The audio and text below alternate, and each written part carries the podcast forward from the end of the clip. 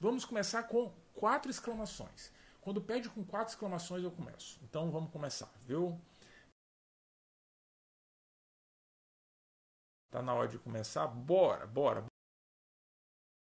Bora. Deixa eu bloquear os comentários aqui para a gente começar. A gente teve uma discussão sobre cirrose já. E essa conversa sobre cirrose inicial tem como objetivo a gente entender assim, conceitos globais relacionados à cirrose, sabe? O entendimento genérico é, de, de, repercussões que a cirrose pode ter, por que aquilo acontece, a estrutura do lóbulo hepático sem ver o lóbulo hepático. Sem ver, fecha os olhos imagina, é mole pra caramba. Enfim, a gente teve essa discussão. Essa foi uma discussão muito conceitual e a partir de agora, tudo que a gente conversar sobre cirrose, papai, se liga aí porque cai na prova. Essa live de hoje cai na prova. Não pode vacilar de jeito nenhum. Hoje nós começaremos sobre as causas de cirrose. Causas importantes para a prova. Isso é muito valioso. A gente vai bater um papinho aqui sobre doença de Wilson, sobre hemocromatose, sobre cirrose biliar primária. Caraca, meu Deus do céu, muita doença. Não, te calma aí, calma. Isso cai na prova, cara. Nossa, Brice, mas quando eu penso em cirrose, causas, na minha cabeça vem assim: hepatite, hepatite viral e tal, e álcool. É isso que me vem à cabeça. Isso não cai na prova, não, ó. Baixa a bola aí. Hepatite viral, a gente vai conversar em outro momento, viu? Deixa, deixa hepatite viral para a hora da hepatite viral. Lá a gente conversa hepatite viral. Não esquece, abstrai. Esquece, esquece, esquece. Álcool, dentro do contexto da cirrose, aparece muito pouco na prova, viu? Muito pouco. Muito pouquinho. A prova, a prova quer peculiaridade, cara. A prova quer aquelas coisas assim brilhantes na medicina, sabe? Que chamam a nossa atenção. É isso que a prova quer. O examinador quer puxar o nosso tapete, sabe? O examinador sabe um detalhezinho, ele quer saber se a gente sabe. E quando ele fez prova, não sei quantos anos atrás, caiu aquilo. Ele aprendeu aquele conceito. Ei, ele é igual a gente, viu? É igualzinho. É, ele quer pegar as pessoas na prova. Entendeu? É, começa a pensar como examinador. Então ele gosta das doenças mais peculiares, sabe? Então não fica lá, cirrose alcoólica. Não, não, não. Quando é isso, ele fala da cirrose, não é nem do álcool. Sacou? No entanto, antes da gente falar das doenças top, top, top, das doenças massa, que a gente precisa entender grandes conceitos para detonar na prova, é importante lembrar algumas coisinhas. Uma coisinha pontual, pontual sobre o álcool. Pontual. Pontual, sabe? Porque eu sei que quando eu falo de álcool que tem gente que se estressa. Então, mas é importante a gente lembrar. É importante. Sabe por quê? Porque assim, álcool é um grande causador de cirrose, de fato. É, de doença hepática crônica avançada. É. Álcool é um dos grandes responsáveis por isso. Ponto final, acabou-se. Só que é o seguinte: a doença hepática associada à ingestão de álcool, ei, álcool faz mal pra caramba, viu? Álcool faz mal pra caramba. A gente vai ter conversa sobre álcool ainda em outro momento. Gostou, né? É, tô sabendo. Não, mas não é esse tipo de conversa, não. É a conversa patológica sobre o álcool. A gente vai ter essa conversa sobre uma série de coisinhas interessantes em relação ao álcool. Mas o fígado sofre pra caramba. E não é só assim pensar a cirrose. Ah, cara, para eu ter cirrose demora muito. Pera lá, pera lá, pera lá. Existe um espectro muito amplo de manifestações hepáticas associadas à ingesta de álcool. É, de uma maneira bem simplista, de um lado está a esteatose hepática, sim, uma gordura no fígado por causa do álcool. E no outro extremo está a cirrose hepática, sabe? Esteatose, cirrose. É meio que assim. Eu queria trazer o álcool à tona aqui, eu queria oferecer um pouquinho de álcool, para a gente lembrar de um conceito muito valioso, porque eu acho que ele ajuda a gente a entender um monte de coisa na medicina. Por isso que eu vou conversar sobre isso aqui. Que é de algo que está no meio do caminho aqui entre a esteatose e a cirrose. Uma manifestação dentro desse espectro, que é a hepatite alcoólica. Cara, isso é muito massa. Sim. Ei, tô aí, é, quarentena, álcool e tal. Cuidado, viu, papai? É, pode dar hepatite. Sim, dor no hipocôndrio direito, febre, icterícia, elevação de transaminases, elevação de bilirrubina, Pode, pode sim. É álcool, sabia?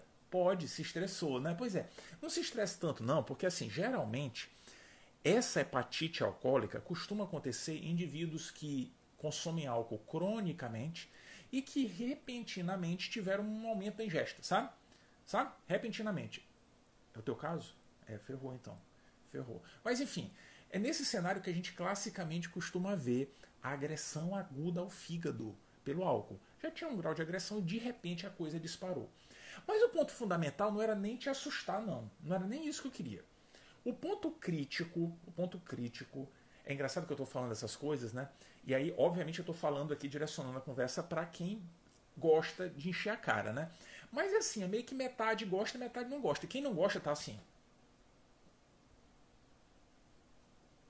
Calma, cara, eu tô brincando com as outras pessoas, viu? Tem gente que gosta, é assim mesmo. Mas enfim, o que que acontece? Olha que massa, cara. Olha que coisa louca. Olha que, que doideira. O álcool é um combustível energético fenomenal. Fenomenal. Fenomenal no sentido que a gente tem que consumir. Fenomenal no sentido que é um ótimo combustível energético. A gente bota no carro. Bota no carro, cara. Pro carro andar. É um combustível muito potente. De forma que quando a gente ingere bebida alcoólica, toda vez que a gente ingere, a gente avisa pro corpo, diz, ei papai, ei, ei, ei, ei, a energia está aqui no álcool. Você não precisa mais metabolizar carboidrato, não precisa metabolizar lipídio, não precisa mais metabolizar proteína. Não, para gerar energia? Não, de jeito nenhum. Você terá toda a energia que você precise no mundo vinda do álcool. É isso que a bebida alcoólica faz, cara. Entendeu? Com todo mundo, com todo mundo. Tudo bem. Qual é o problema disso? O problema disso, em linhas gerais, é que na hora que a gente tem um outro combustível energético, a gente vai começar a acumular as coisas, né? Não vai? Vai.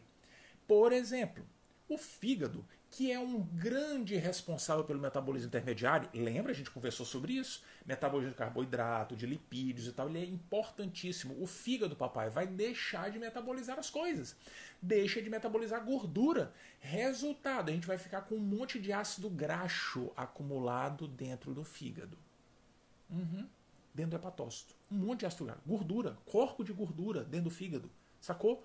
Muito ácido graxo, muito ácido graxo. E vai bebendo e vai aumentando, e vai aumentando, e vai aumentando, até o momento que tem uma explosão de ácido graxo dentro do fígado. Ah, Fabrício, mas qual é o problema? Eu não quero ter ácido graxo que é na barriga. Eu não quero ter ácido graxo no quadril. Mas assim, lá no fígado deixa essa desse caramba lá. Deixa lá. Tem problema não aí, papai, não faço não. Ácido graxo é extremamente tóxico. É. Tem uma doença que a gente libera ácido graxo pelo corpo inteiro. Lembra? Embolia gordurosa? É. Na embolia gordurosa, o indivíduo sofre porque o ácido graxo espalhado pelo corpo entope a circulação pequenininha, mas também porque gera uma resposta inflamatória muito intensa nos microvasos. Ácido graxo é tóxico, gera muito radical livre, entendeu? Gera processo inflamatório. E isso acontece dentro do hepatócito. Acontece dentro do hepatócito, cara. O hepatócito do indivíduo com gordura lá dentro ele uma hora ou outra vai sofrer com excesso de radical livre. Resultado disso, vai morrer. Morre bonitinho. Entendeu? Muita inflamação local induzida pelos radicais livres dos ácidos graxos. O problema é simplesinho assim. Obviamente tem uma série de mecanismos moleculares, né? enfim. Mas o ponto fundamental é esse, sabe? Ah, NAD, NADH e tal. Esquece, cara. É energia. Tem uma fonte, vou segurar o restante aqui e esses ácidos graxos vão colocar o terror dentro do fígado. Entendeu? Mas nem é só isso não. Não é. Não é só isso não. Lembra que também a gente não vai metabolizar a proteína adequadamente? Lembra? E o fígado ajuda nisso, ajuda. Vão ficar umas proteínas dentro do fígado e por conta do desarranjo metabólico dentro do hepatócito, o indivíduo vai alterar a estrutura de algumas proteínas. Sim, vai alterar dentro do hepatócito, entendeu? Tem um monte de radical livre no hepatócito e tal, altera a estrutura de proteína. Qual é o resultado de proteína com estrutura alterada? Peraí. O complexo maior de histocompatibilidade EPA, lembra dele, né? O complexo maior de histocompatibilidade que vem com aquele bracinho assim dentro da célula, pega uma coisa estranha, leva lá para fora da célula e fala: "Ei, ei, olha aqui, ó, tem uma coisa estranha dentro dessa célula. Produz a resposta imunológica para destruir essa coisa. Lembra? Pois é. Ele vai identificar uma proteína estranha dentro da hepatose e vai falar: "Epa, você é estranha? Peraí que eu vou te apresentar para as células aqui da resposta imunitária. Lembra disso, cara? Lembra? Pois é, vai apresentar para linfócito e tal, né? Resultado: o indivíduo pode deflagrar uma resposta inflamatória contra aquela proteína que está dentro do hepatócito. Já era hepatócito, cara. Vai ter uma migração intensa de neutrófilos, uma resposta inflamatória absurda. Sacou? O cara tem hepatite, tem muita inflamação. Muita. Além de ter dor no hipocôndrio direito, febre, de poder ter icterícia, elevação de transaminase, elevação de bilirrubina, esses pacientes classicamente têm leucocitose, com neutrofilias que chamam muita atenção. Atenção com a neutrofilia, hein? Muita atenção com a neutrofilia na hepatite alcoólica aguda. Muita, muita atenção. Muitas vezes é um elemento que está perdido na questão. Opa, essa neutrofilia aqui, o que é isso? O que é isso? Isso deve ser infecção bacteriana. Deve ser. Cuidado, papai.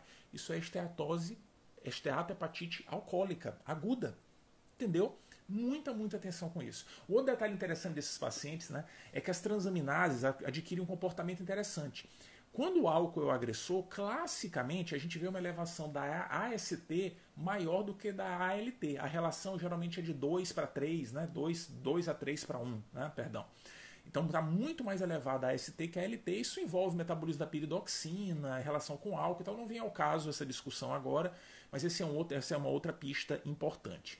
Eu queria chamar atenção para essas informações porque muitas vezes algumas provas gostam de explorar esse cenário e quando a gente vê febre, dor no hipocôndrio, leucocitose, neutrofílica, ictérico e tal, ai meu Deus, isso aqui deve ser doença cirúrgica, meu Deus do céu, como é que é mesmo a trilha de Charcot, penta de Reynolds e tal.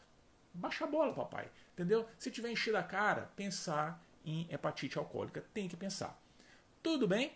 muito, muita atenção com esse cenário. O interessante né, é que o, o, essa é uma situação em que a gente às vezes tem um tratamento um tanto quanto peculiar também. É, esses pacientes que têm uma resposta inflamatória muito intensa, eles podem ser candidatos ao uso de corticoide. Olha que massa! Olha só, né, para re reduzir a resposta inflamatória que eles apresentam, alguns pacientes podem se dar bem com corticoide. Existe um índice que é calculado chamado IFD, que é o índice de função discriminante. Ele usa no cálculo alguns parâmetros como distúrbio de coagulação e bilirrubina para ver quem é o paciente que tem o maior potencial de responder ao corticoide. A prova não pergunta o valor desse índice. Antigamente até perguntava, hoje em dia não pergunta mais não, mas é muito importante ficar atento com essa possibilidade do corticoide. Que às vezes a prova não pergunta qual é o diagnóstico. A prova fala assim: esse paciente poderia ser tratado com o quê? Aí tem lá assim, com cirurgia do professor Fábio Colagrossi, poderia ser tratado com urso, poderia ser tratado com corticóide. Ah, corticóide, corticóide. Eu vou chamar o Fábio Colagrossi para resolver isso aqui, né? Chama aí, papai, chama, bota, passa bisturi mágico aqui e resolve esse negócio. Pois é, vai se ferrar. Quis fazer média, vai se ferrar. Entendeu? Então, muita atenção, muito cuidado com a hepatite alcoólica. Muito, muito, muito. Já que eu falei da alcoólica, só para lembrar que existe um outro cenário que o indivíduo tem. Pode ter esteatose e pode ter cirrose no outro polo também, né? Pode. Parecidinho com álcool. É um cenário que não tem o álcool. É quando o indivíduo tem esteatose hepática induzido por síndrome metabólica. O cara é hipertenso, diabético, dislipidêmico, é, enfim, obeso, né? Síndrome metabólica. Nesse cenário, indivíduo pode acumular gordura no hepatócito também. Mesma ideia, só que não tem o álcool envolvido. Entendeu? Então não é alcoólica, é esteatohepatite não alcoólica, também conhecida como NASH. Muita atenção com a NASH. Cai pouquinho em prova, mas muita atenção, já que a gente conversou sobre o álcool, é importante lembrar que ela existe, muito associada com a síndrome metabólica, e a ideia geral é a mesma. Só que aqui o deflagrador não é o álcool, óbvio, né? O grande problema aqui é resistência à insulina. Como o indivíduo tem resistência à insulina, a gordura fica presa na hepatose. Como disser assim, ó, vou deixar você aí para você metabolizar essa gordura, viu? Metabolize a gordura, por favor. Não vou tirar a gordura daí, porque tem resistência à insulina, a gente não vai usar muito bem a glicose, não estou conseguindo jogar a glicose para dentro. Vou deixar a gordura dentro do hepatócito. Essa é a ideia. Essa é a ideia geral do corpo.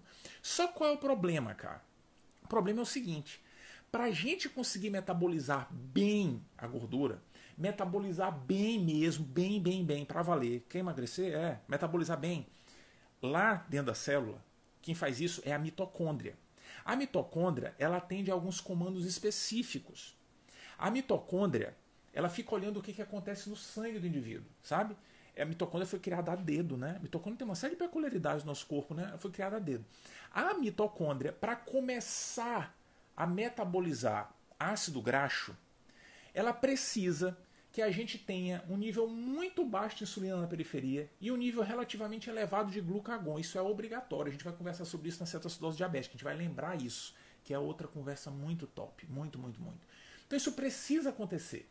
O paciente com resistência à insulina, ele tem insulina na periferia. O problema é que a insulina não age. Então a gordura está dentro da jossa da célula, mas o cara não consegue metabolizar. Porque para ele metabolizar, a insulina tem que ficar lá embaixo. Lá embaixo. Muito baixo muito baixa, sabe? Mas tem insulina, só não funciona. Resultado, essa gordura dentro da célula, essa gordura que fica presa lá, gasto do graxo, os ácidos radicais livres são tóxicos e o indivíduo pode desenvolver lesão. Sacou? Muita atenção porque o paralelo é muito similar. Um detalhezinho só para a gente fechar essa conversa inicial, um detalhezinho interessante da NASH porque pode aparecer em prova, quando aparece é pontual mesmo, é o seguinte: como é que a gente trata? Modificação de estilo de vida. Problema na síndrome metabólica? Vamos diminuir a resistência à insulina aí, papai. Reduz. Reduz a resistência à insulina. Basicão, né? Então essa é a resposta padrão. Se for uma prova discursiva, dá uma enrolada na síndrome metabólica. Modificação de estilo de vida, eu acho que isso é muito importante, orientar a pessoa e é difícil para ganhar tempo, sabe? Mas pode dar fármaco também. Pode. Em alguns cenários a gente pode considerar fármaco. Isso é discutível e tal, mas veja só. O ponto é só ter cuidado. Qual é o raciocínio óbvio imediato? Né? Vou dar um remédio para diminuir a resistência à insulina. Metformina, que é o queridinho do endócrino, né? Fármaco queridinho, ei, top. Não fale mal da metformina na frente do endocrinologista. Eles piram, não fale mal. Seria metformina. Só que é interessante que a metformina não mostrou muitos benefícios na esteatose hepática não alcoólica. Quem mostrou algum grau de benefício é discutível, mas mostrou foi uma tiazolinediona, é, que também reduz resistência à insulina, né? A pioglitazona mostrou algum benefício em um subgrupo de pacientes, então ela pode ser considerada em alguns pacientes, principalmente se tiver diabetes, pode ser considerada. Tem outros fármacos que você pode considerar também, mas lembre da pioglitazona e menos da metformina. E um outro detalhe que às vezes aparece em prova e a gente acha estranho é vitamina E. Vitamina, vitamina E assim, cara? Ninguém, ninguém usa vitamina. Isso é doideira. Vitamina é enrolação. Pois é, mas a vitamina E pode diminuir o estresse oxidativo, sabe? Ai, vou tomar um suco desintoxicante. Suco, que suco caramba o quê? Vitamina E. A vitamina E pode ajudar alguns pacientes com esteatose hepática não alcoólica. Pode ser útil para alguns, não pode ser considerado um tratamento. Não é universal, mas pode ser considerado. Só para a gente fechar isso daí, para não vacilar Caso isso apareça, não achar estranho. Né? Isso aqui é a resposta errada, com certeza. Pode ser, às vezes. Tudo bem? Então, ó, fecha isso aí. Essa é uma conversinha valiosa, mas são coisas pontuais. A gente só tem que ficar alerta na prova. Porque pode aparecer um quadro e tem uma coisa aleatória. tem um corticóide perdido nas alternativas, no caso da alcoólica, ou tem a vitamina E, no caso da não alcoólica, sabe? Então fique atento para entender o que, que o examinador quis dizer. Tudo bem? Agora segura aí, papai segura aí, se ajeita na cadeira, se ajeita na cadeira, pega um copo d'água aí, ou não pega copo d'água nenhum, mas caramba, caramba, eu acho muito massa essa conversa que a gente vai ter agora. Mas muito, muito massa. Muito, muito, muito. Cara, existem três causas de cirrose que a prova adora. Muito, muito, muito, muito. Ó, se liga aí. Hemocromatose, cirrose biliar primária e doença de Wilson. Tem que ficar esperto com essas três, cara. Mas muito, muito, muito esperto. Demais. Porque aparece, pelo menos uma vai aparecer numa prova, viu? Tenha certeza disso. E aparece um jeitinho meio sorrateiro. E a gente chega na época da prova, tá com um monte de informação confusa na cabeça cheia, a gente pode vacilar. Mas nós não vamos vacilar, não. Não vamos, não. Não vamos. São doenças muito simples da gente entender as mensagens. Quer ver só? Dessas aí, uma é autoimune, que é a cirrose biliar primária, e as outras duas são têm um componente genético, a hemocromatose e a doença de Wilson. Vamos começar pela autoimune, porque a autoimune a gente acha massa, né? Se liga na cirrose biliar primária, cara. O nome dessa doença é uma jossa, porque não deveria ser cirrose biliar primária, porque dá um, dá um, é, um, é um nome estranho. É um nome estranho. Se fala assim, chegasse no Enem, a sua redação do Enem é sobre cirrose biliar primária, não passava ninguém. Não passava porque o nome não, é estranho. Sabe? E o pior, quiseram mudar o nome, querem mudar, mas aqui nessa live quem manda sou eu. Querem mudar o nome para colangite biliar primária. Tá louco, cara. Tá louco, sabe? Colangite, que colangite nada. Aqui é cirrose biliar primária e é assim que a gente vai entender. Cirrose biliar primária é um cenário em que o indivíduo tem cirrose por causa da bile. É isso. Entendeu? Podia ser assim, cirrose é, é, pela bile. Era, né, mas cirrose biliar parece que é a vesícula biliar que está sofrendo cirrose. É estranho, mas enfim, o cara tem cirrose hepática por conta da bile. Por quê? Por que diabos? O que, que, que, que acontece nesses indivíduos para que a bile possa promover cirrose? Como assim? Por quê? O hepatócito está aqui, está bem aqui. Por aqui está passando o, o sinusoide. Né? Passa levando sangue. O sangue passa aqui do ladinho do hepatócito, não é isso que a gente conversou? O sangue passa aqui, vai jogar sangue aqui para o hepatócito, vai ver o sangue passando, vai metabolizar tudo precisa metabolizar e tal. Aqui embaixo passam os canalículos biliares, né? do outro lado do hepatócito, não é isso? A gente conversou sobre isso. Passa os canalículos, eu não devia estar repetindo isso, né? Passa os canalículos biliares o hepatócito produz o que precisa produzir, joga para o canalículo biliar e fala assim: meu filho, ó, joga isso aqui, isso aqui é bile, ó, joga para lá, leva para lá, né? Ductos biliares, ducto hepático, leva para lá, joga isso na vesícula biliar, joga que eu não quero isso aqui não. Como é que pode o indivíduo ter a bile que está sendo acumulada aqui no canalículo biliar promover cirrose? Opa, pera lá, fácil, fácil. Imagina se alguém for lá no canalículo biliar e metralhar aquela jossa. Trrr, metralhar. Metralhar, encher de buraco, de furo, destruir o canalículo biliar. Pronto. Imagine ter uma doença autoimune que destrua o canalículo biliar. Isso existe? Existe. Cirrose biliar primária. Pronto, acabou. O cara produz um anticorpo que vai lá no canalículo biliar. Aí, canalículo, você tá muito bonitinho aí, né? Você acha que quem sofre aqui é só o sinusoide? Não, papai. Você também vai sofrer gera uma resposta inflamatória intensa nos canalículos biliares. Resultado é bile para tudo que é canto. Entendeu? Jorra bile assim em direção dos hepatócitos. Sacou? Jorra bile em direção dos sinusoides. Entendeu? Conclusão disso: é bile no hepatócito e bile no sangue. Sacou? O que, que a bile pode fazer no hepatócito? Ora, vai agredir o hepatócito, né? Aquilo era lixo, cara. O hepatócito jogou aquilo para fora, tá voltando tudo. Agride. O indivíduo pode ter cirrose. Ponto. Acabou. Simples assim. E o que, que a bile pode fazer no sangue? Opa, pera lá. Bile no sangue. E papai, colesterol vai lá pra cucuia.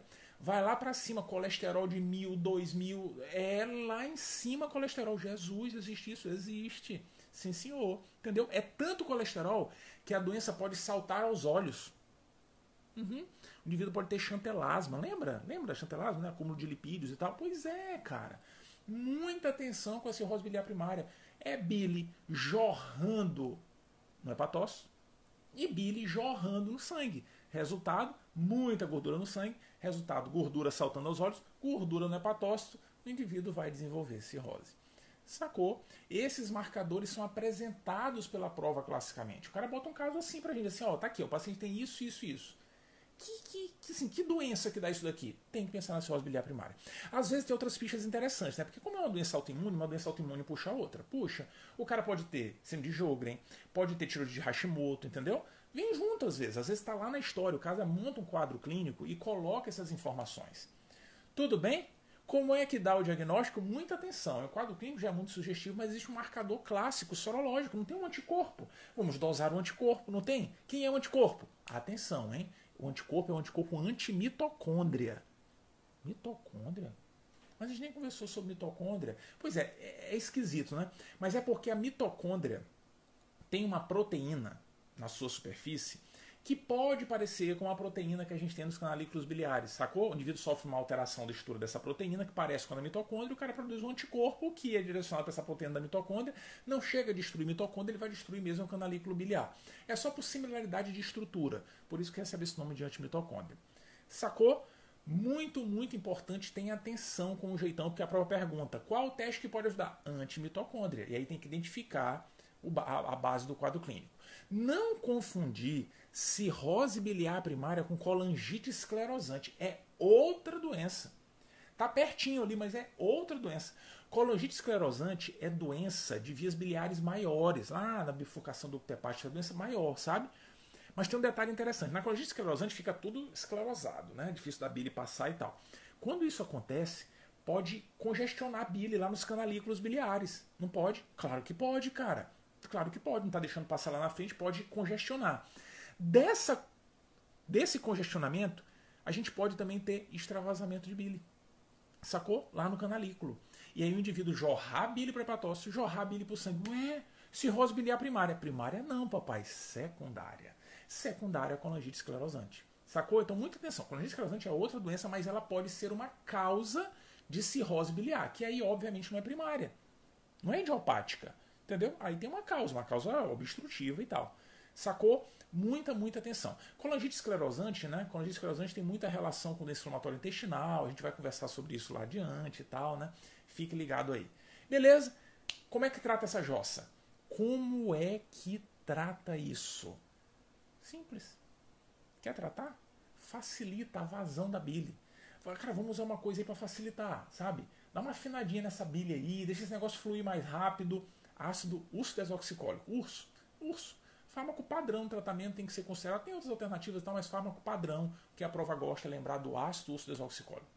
Beleza? Muita, muita atenção, mas muita atenção mesmo com a cirrose biliar primária, com seus marcadores clássicos. Essas causas de cirrose a gente tem que compreender os marcadores. E é muito fácil, cara. Conversando da cirrose biliar primária, segura a hemocromatose. Segura. Hemocromatose é outra, que eu não sei quem foi que deu o nome dessa jossa. Hemo, sangue, croma. De cromo? Não tem nada a ver com cromo, não. A hemocromatose tem esse nome porque a pele do indivíduo fica cromada. Na verdade, fica enferrujada. A hemocromatose é a doença que enferruja a pessoa. O indivíduo fica todo enferrujado, entendeu? A começar pela pele, que fica enferrujada mesmo. Por isso o nome é hemocromatose.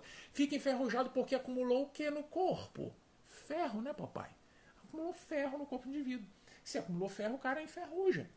O que, que pode fazer alguém ter hemocromatose? Essa é fácil. Essa é fácil. É, se eu liberar os comentários aqui, se eu liberar os comentários, a primeira resposta que vai aparecer que eu já sei o que, que é. O que, que pode fazer o indivíduo ter hemocromatose? Ter acúmulo de ferro no organismo. Muito, muito, muito, muito, muito ferro. Transfusão crônica. O indivíduo fica fazendo transfusão o tempo inteiro porque tem uma doença hematológica, por exemplo, transfunde, transfunde, transfunde, transfunde, transfunde, ele pode acumular ferro demais no corpo. Cara, a gente está jogando dentro do sangue dele muito ferro. Ei, a gente dá hemácia pro cara, aquela hemácia vai morrer um dia, não vai? Vai, ela vai viver ali uns 3, 4 meses e vai morrer. Depois que ela morrer, a gente joga fora um monte de coisa, mas fica o ferro lá. Fica. O ferro tá dentro do sangue é difícil de tirar. É difícil tirar sim. Entendeu? A gente, assim, ferro que a gente joga para fora é o ferro do intestino, mas o do sangue é difícil de tirar. Então esses indivíduos fazendo transfusões cronicamente começam a acumular ferro, podem enferrujar. Para evitar que eles enferrujem, esses caras que fazem transfusão crônica, a gente usa um quelante de ferro. Lembra? A desferoxamina, a gente usa, né, para evitar, para tentar tirar esse excesso de ferro, né? Ó, joga ferro para fora aí para não ter problemas. Beleza. Essa é a hemocromatose adquirida. É, por transfusão crônica. Essa aí é bobeira, esquece. Essa eu não quero não. Essa não tem graça. Essa não tem graça não, papai. Não tem. A que tem graça é a hemocromatose de origem genética. Caraca. Isso é muito massa. Mas é muito, muito, muito, muito massa. Sabe por que, que a gente pode ter hemocromatose de origem genética? Já sei, Fabrício, porque eu nasci, eu peguei do meu pai e da minha mãe uma vontade de comer carne, mas eu como carne eu como demais, né? E aí eu fiquei doente. Mamãe, você me fez comer carne, não devia. Carne, feijão, beterraba, não é isso que diz que tem ferro, né? Pois não, cara, não é isso não. Não é. Não é, sabe por que, que não é? Porque quem regula, quem entra de ferro no nosso corpo, não é a dieta. A dieta ajuda, claro, ajuda, ajuda. A gente tem que comer mesmo. Mas pode comer, cara, o que for de ferro. Come demais, demais, demais, não tem problema não. Entendeu? Não tem problema, não vai morrer de hemocromatose, não vai enferrujar o corpo, não. Por que, que não vai enferrujar? Porque o enterócito, a célula lá da parede do intestino, o enterócito, né? O enterócito, quando absorver o ferro, ele vai olhar para o sangue e vai dizer assim: ih, cara, ferro? Tá muito cheio. Você vai ficar aqui, tá? E se eu descamar um dia, eu, interócito, eu, um dia eu descamo. Se eu descamar, a gente vai sair lá por baixo. Vai. Entendeu? O interócito não deixa o ferro entrar. Fica tudo preso no interócito. O interócito olha que está faltando ferro no corpo, libera o ferro. Quem regula tudo é o interócito, é perfeito, cara. A gente conversou isso, a gente conversa sobre isso quando discute anemia. Conversamos sobre isso. O interócito tem uma portinha que ele regula, porque o ferro é doido para entrar, né? Tem uma porta. Uma proteína que fica na parede chamada ferroportina. O nome é esse, não sei o que eu estou inventando, não. O nome se chama ferroportina, é a porta de entrada para o ferro.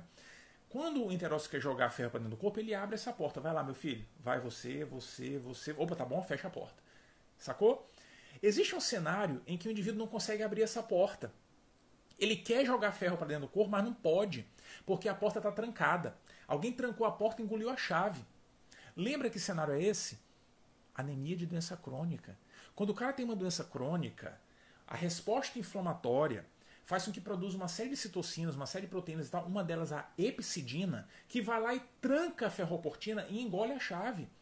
E aí o enterócito fica acumulando ferro e vai jogar depois pelas fezes, né? E não vai jogar para dentro do corpo. Anemia de doença crônica. Um dos aspectos da fisiopatologia é esse. A porta fica trancada. Entendeu? Pois é. Pois nós vamos conversar agora sobre outro cenário. Alguém foi lá e escancarou a porta. Deixou a jossa da porta da ferroportina arregaçada, assim, toda aberta. Entendeu, papai?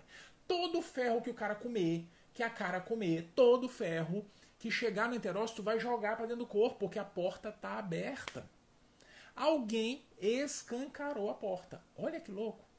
Por que, que isso acontece? Porque esses indivíduos nascem com uma mutação. Tem que ficar esperto com essa mutação. Fique esperto, hein? Fique esperto. Nascem com uma mutação chamada mutação C282Y. Ai, meu Deus, eu tenho que saber tempo que aparece na prova. Tem que saber. Essa mutação faz com que a ferroportina não feche. Sabe aquela porta que não fecha? A gente tenta encostar, ela abre. Fica aberto e o ferro vai sendo jogado para dentro. E joga ferro para dentro. E joga ferro para dentro. E joga, joga, joga. Resultado: ferrou. Ferrou. Pela primeira vez na história das lives do Rador com Medicina, ferrou literalmente. Entendeu? Ferrou. Ferro. Entrou no corpo. Ferrou, papai. Danou-se tudo. Quer ver só? Para onde é que o ferro vai no corpo? Para onde é que o ferro vai? Ei, lá no fígado tem um sistema citocromo P450, lembra? Lembra dele? Pois é, interação medicamentosa, né? Pois é. Essa jossa de citocromo P450 tem muito ferro.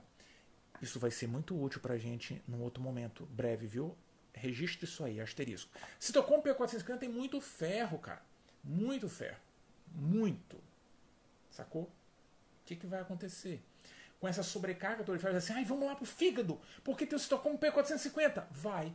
E vai adentrar o hepatócito com toda a força, vai se acumular para valer lá. Ah, que legal, vamos ficar com ferro aqui em excesso, né? Sempre que a gente precisar, pois é, isso não é legal não. Sabe por quê? Porque o ferro dentro da célula, ele fica lá parado, fica meio que entediado, sabe? De quarentena dentro da célula. E aí o ferro de quarentena, ele fica brincando, fica brincando. Ah, não tem aquela aula de química, de oxidar e reduzir? Pois é, ele fica brincando de ir virando óxido férrico ou ferroso. Férrico, ferroso. Férrico, ferroso. Férrico, ferroso. Qual o problema dessa brincadeira? É que essa brincadeira gera radicais livres. Que jossa de radical livre, né? Destrói tudo. Pois é. Esses radicais livres destroem a célula. E o indivíduo pode desenvolver cirrose, enferruja o fígado. Viu só? Agora, não pense que é só o fígado que sofre. Isso que é o lado massa da hemocromatose. O cara enferruja tudo. Tudo. Enferruja o pâncreas. Sim, senhor. O pâncreas sofre principalmente a parte endócrina. O indivíduo pode sofrer com diabetes. E diabetes com falta de insulina. Olha só, parece diabetes tipo 1, sabe? O pâncreas sofre, papai. Enferruja a parte sexual do indivíduo. O indivíduo pode desenvolver hipogonadismo, porque deposita ferro na hipófise. Olha só diminuição da libido, uma série de outras manifestações de hipogonadismo. Viu só? Olha como a doença é ampla. Enferruja tudo. Enferruja o coração do indivíduo. Enferruja o coração. E daí? Qual o problema? Ei, vovó sempre falava pra gente, né? Meu filho, não bote a mão aí porque tá enferrujado, vai dar choque. Ei, papai, tá enferrujado, dá choque. O indivíduo pode ter arritmia. Viu só? Olha que, assim, que, que, que louco, né, cara? Enferruja a pele, fica bronzeado, dá o nome da doença, hemocromatose. Ninguém sabe muito bem por que, que isso acontece, né? A justificativa do fenômeno, enfim, que promove isso. Enferruja a junta do indivíduo, claro, né? Nhê, nhê, nhê. É, doença degenerativa, aparece osteoartrite ou artrose. Sacou? Tudo enferruja. Muita atenção para esses marcadores da hemocromatose, para essas informações perdidas para pensar na doença. Viu que massa? Muito legal, né? Muito legal. Por sinal, quando a gente trata o indivíduo, se tratar bem mesmo, costuma melhorar. É, melhora, sabia? Praticamente tudo isso aí pode melhorar. Só tem uma manifestação que classicamente não melhora, isso já foi questão de prova. O comprometimento articular, olha só, até o hipogonadismo melhora tratando, é. Comprometimento articular é que não melhora, não. Entendeu? Não melhora. Esse daí, uma vez instalado, fica lá a junta destruída. Sacou? Como é que a gente trata isso? O tratamento da hemocromatose é feito tirando ferro. Como? Usando um quelante de ferro? Não, a gente não usa quelante de ferro. Sabe por quê? Porque essas pessoas vão ter que usar isso a vida inteira. E esse remédio que tem reação é um remédio muito caro, sabe? Ah, mas por que, que eu uso isso quando eu transfundo o paciente? Cara, porque quando transfunde a pessoa, a única opção que a gente tem é essa, do quelante. Quando o indivíduo tem excesso de ferro no corpo por outra razão, a gente pode tirar sangue dele. A gente pode fazer sangria, sabe? A gente vai tirando sangue de tempos em tempos. Tirando, tira hemácia e tira ferro junto. Entendeu? Dá uma esvaziada na quantidade de ferro. No paciente que tem anemia crônica e que fica fazendo transfusão, não dá para tirar sangue, né? Falar sério, se for para tirar, então não bota. Não é? Sacou? Então a sangria é o tratamento padrão para hemocromatose. Beleza, Fabrício. Eu entendi as manifestações, entendi como é que trata. Tu falaste logo para poder lembrar aquela que não melhora com o tratamento, tá? Mas como é que dá o diagnóstico? Como é que dá o diagnóstico disso? Como é que dá? Oh, uma das possibilidades é identificar a mutação. Pede aí a análise da mutação C282Y. Pode pedir? Pode. Já teve prova que perguntou isso? Pode. Só que é caro, complexo. A biopsia o fígado? Não, cara, coisa invasiva. Vai de leve. Não dá para buscar isso de outra forma. Assim, a gente faz uma triagem. Se a triagem vier positiva, estou suspeitando mesmo, a gente faz análise da mutação, dá, dá, dá sim, dá sim, dá sim. E aí que vem o lado massa da gente lembrar mais uma vez da discussão de anemias. Qual será o marcador da ferrocinética, da dinâmica do ferro do nosso corpo, que pode ajudar como sugestão da presença de hemocromatose. Qual será? Qual será?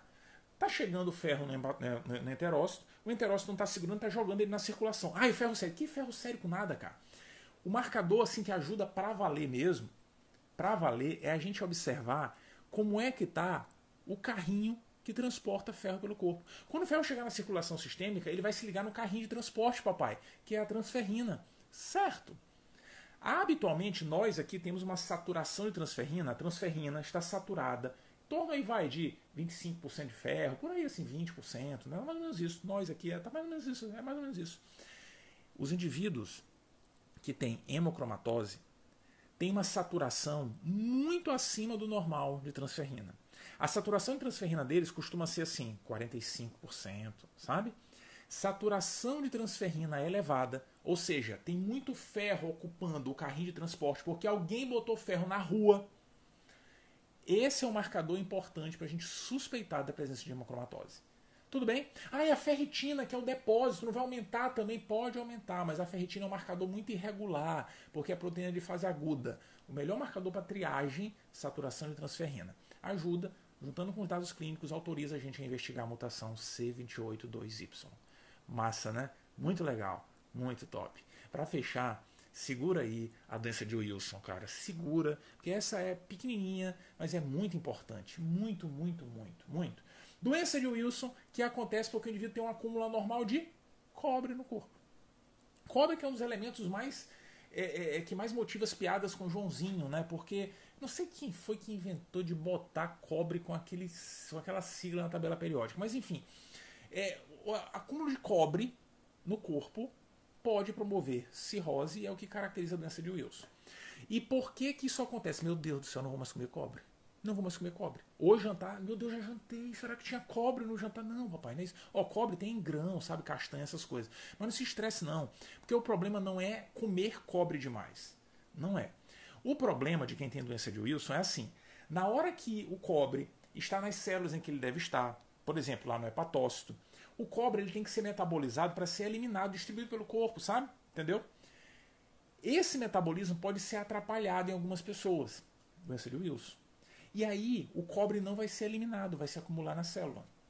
Entendeu? Lembra como é que o cobre é eliminado? Lá dentro do hepatócito de algumas outras células, a gente tem uma proteína chamada apoceruloplasmina.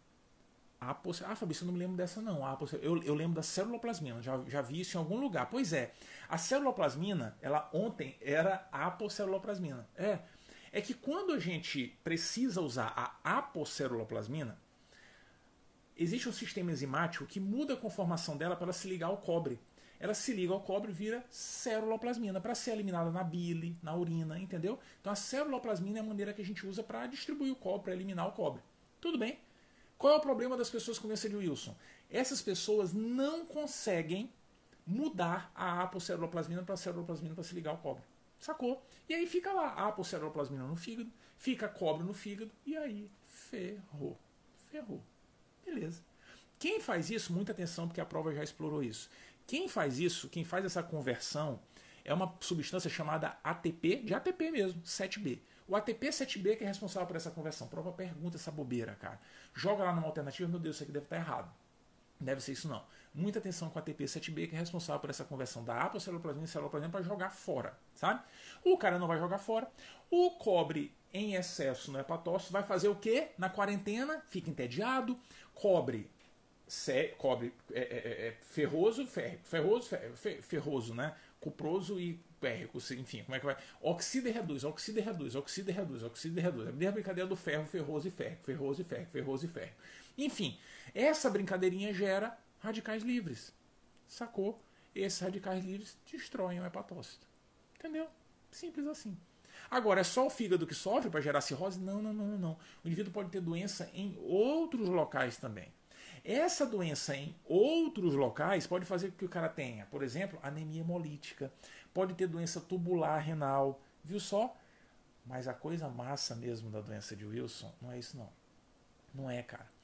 O lado assim mágico da doença de Wilson, mágico mesmo, é entender, entender definitivamente por que diabos cobre tem aquele símbolo imoral, aquela sigla imoral na tabela periódica. Por que, que cobre se escreve daquele jeito na tabela periódica? Se não souber, cara, a gente tá, a gente tá se não souber qual é a, a sigla do cobre, tá complicado. Mas enfim, por que, que é imoral? Se entender isso, entende a manifestação clínica classicona da doença de Wilson, que é o grande alarme na prova. É só entender por que cobre tem aquele nome. Ah, sei, Fabrício, é hemorroida. Não, cara, tá pensando em moralidade, né? Não, não para com isso. Qual é o ponto crítico? É que o cobre, a doença de Wilson, adora dar manifestações na cuca. Viu só? É inocência, cara, aqui. Na cuca. Entendeu? Cu na cabeça. Cuca, né? Cobre na cabeça. Sacou? Pronto, acabou-se manifestações neuropsiquiátricas. Por quê? Porque em vários gânglios da base. O indivíduo pode ter tremores, demência, sabe? Operações neuropsiquiátricas. Isso chama muita atenção na doença de Wilson. E o mais interessante é que dá pra gente dar uma olhadinha na manifestação neuropsiquiátrica lá na cuca pelo olho do indivíduo. Muita atenção, cara. O cobre em excesso, geralmente quando impregna o sistema nervoso central do indivíduo, costuma trazer consigo uma manifestação na córnea. Lembra disso? Costuma impregnar a membrana de DCM, que é bem anterior na córnea, e o indivíduo desenvolve o chamado anel de Kaiser-Fleischner na córnea.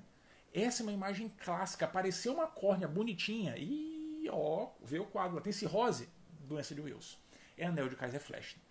Beleza, muita atenção com essa manifestação porque é muito sugerida na prova e faz parte da avaliação clínica, sabia? Quando a gente suspeita de doença de Wilson, um dos pontos é olhar o olho do indivíduo. Isso ajuda, ajuda na investigação da doença.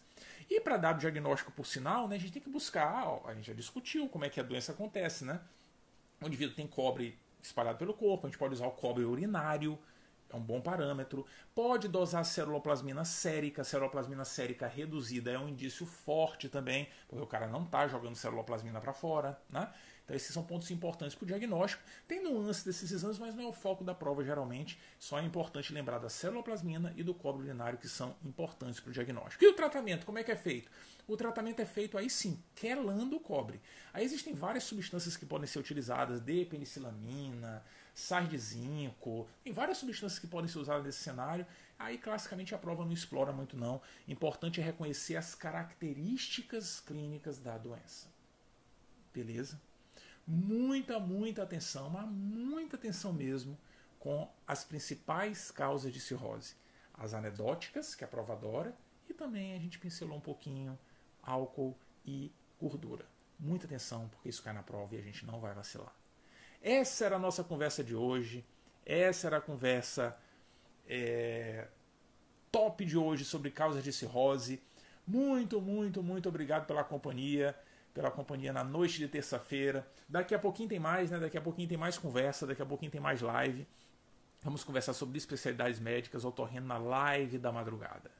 Muito, muito obrigado. Valeu, valeu, valeu. Amanhã tem mais. Amanhã a gente conversa sobre fisiologia menstrual. Uma conversa ultra top, sem gráfico, sem uma conversa, um papo sobre a fisiologia menstrual. Entender uma série de coisas importantes na dinâmica.